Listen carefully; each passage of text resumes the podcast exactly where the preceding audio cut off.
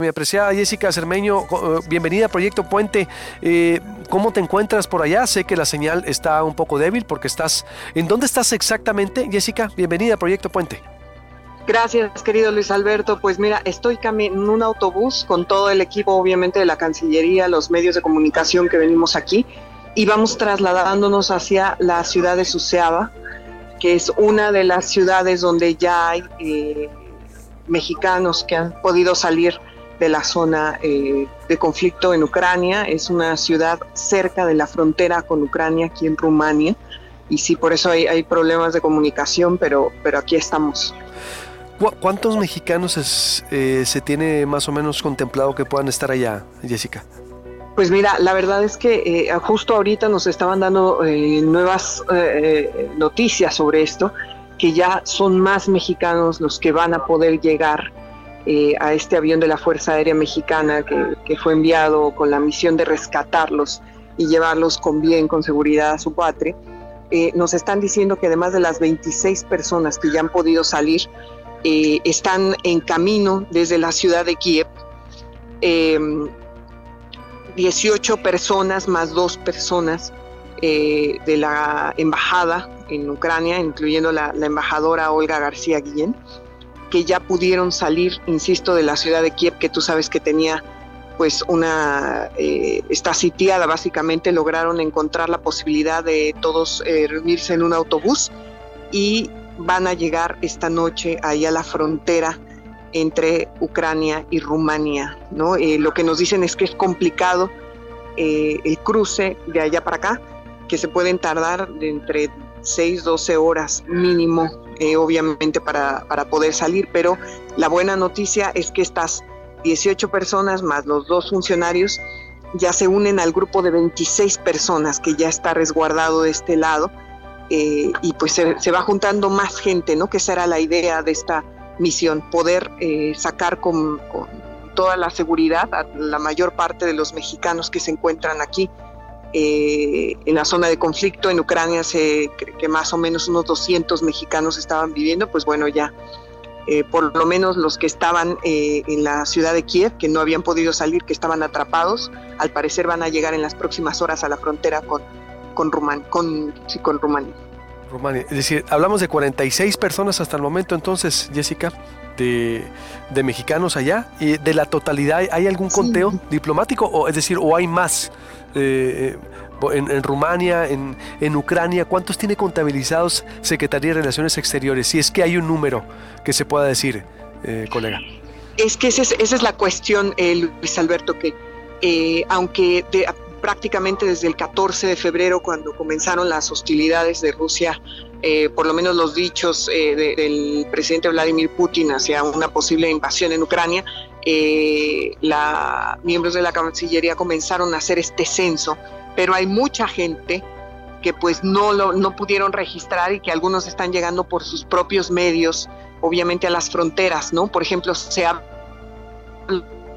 de que ya hay varias familias que han podido cruzar por la frontera con Polonia, ¿no? Y están viendo, están analizando, porque también hay que decirlo, Luis Alberto, que no todos los que están saliendo de Ucrania quieren regresar eh, en el avión de la Fuerza Aérea Mexicana, porque por supuesto hay unos que tienen toda su vida aquí y que eh, prefieren esperar a ver qué ocurre, ¿no? La verdad es que no hay un número, no te podría dar yo un número eh, absoluto, lo que sí está confirmado es que hay 26 personas, insisto, en la ciudad fronteriza de Suceava, aquí en Rumania, más las personas que vienen de Kiev, que son 20 personas, incluyendo los dos funcionarios eh, de la embajada, son los que tienen totalmente registrados aquí, los funcionarios de la Cancillería con los que vamos.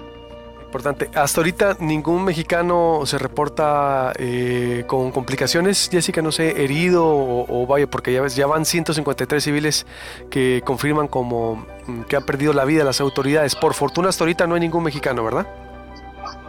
Hasta ahora no, afortunadamente. No, tú sabes que, en una zona eh, pues eh, de, difícil acceso y eso. Hay algunas ciudades, por ejemplo, eh, donde todavía no hay un conteo total de cuántos mexicanos hay ahí, pero de los que se sabe, de los que se sabe hasta ahorita están bien, afortunadamente vienen menores de edad en este grupo que va saliendo de Kiev, eh, lo que nos dicen es que vienen dos bebés al menos. Entonces, pues eh, vamos a estar muy pendientes. Nosotros, insisto, nos seguimos trasladando hacia esa frontera.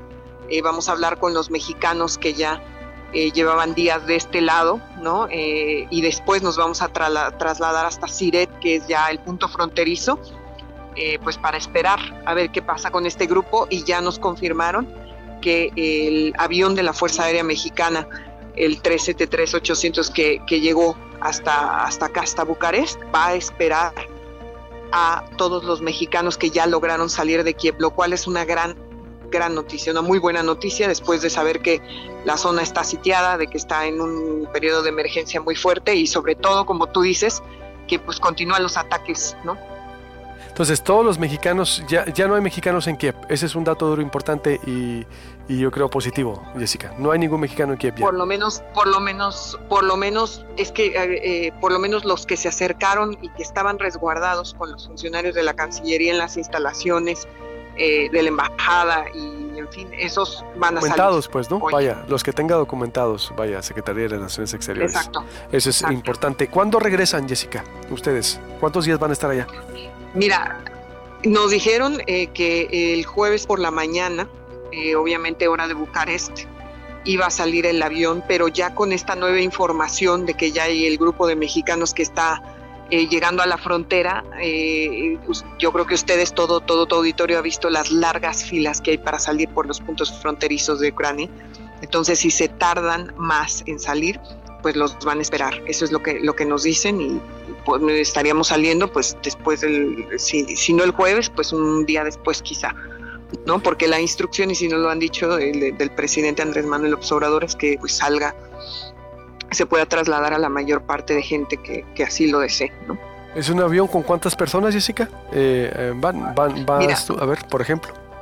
Es un 373-800, un Boeing, que tiene, nos decía eh, los capitanes militares encargados de, de, atenderlo, que tiene 160 plazas. Prácticamente llegó a, Bucarest con una tercera parte de esas plazas ocupadas. Entonces, eh, más o menos hay un centenar de lugares para, para todos los que quieran eh, subirse. También tengo que decirte que el gobierno mexicano está en negociaciones con otros países de la región de América Latina eh, para ver la posibilidad de también trasladar eh, a, ciudadanos de otros países en este avión. ¿no? Esa es la idea de, la solidaridad del gobierno mexicano. por supuesto, no nos han informado a nosotros la, información al respecto, pero estamos en. Están viendo cómo van las negociaciones y sobre todo viendo quién podría subirse ahí al avión. Eh, muchas gracias por este reporte, Jessica. Cuídate mucho. Estaremos muy en contacto, por supuesto, y todas tus crónicas. Y eh, estamos, eh, por supuesto, en contacto. Te mando un abrazo, mi apreciada colega. Cuídate, Igualmente, Luis Alberto. Cuídate mucho, cuídense mucho por allá. Estamos en contacto. La corresponsal internacional de Telemundo en México está ya cubriendo este regreso. Ya hay mexicanos entonces evacuados en Kiev, al menos los documentados. No hay mexicanos hasta ahorita ya que estén en Kiev.